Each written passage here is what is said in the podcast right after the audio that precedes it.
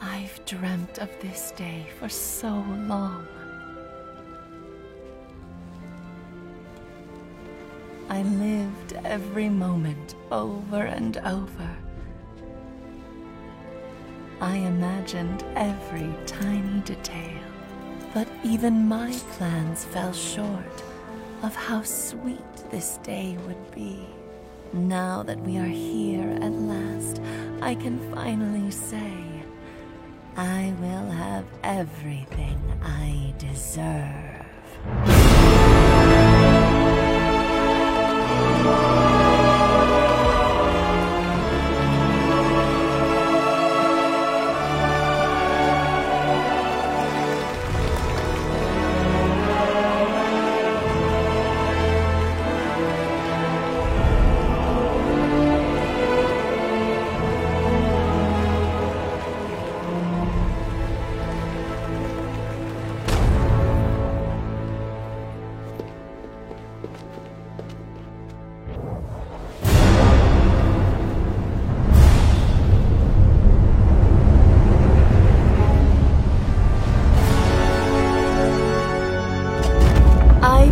My vows before you all.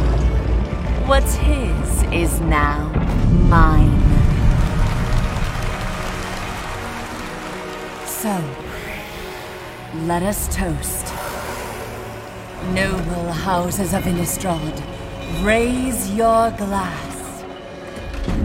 Not to a blushing bride.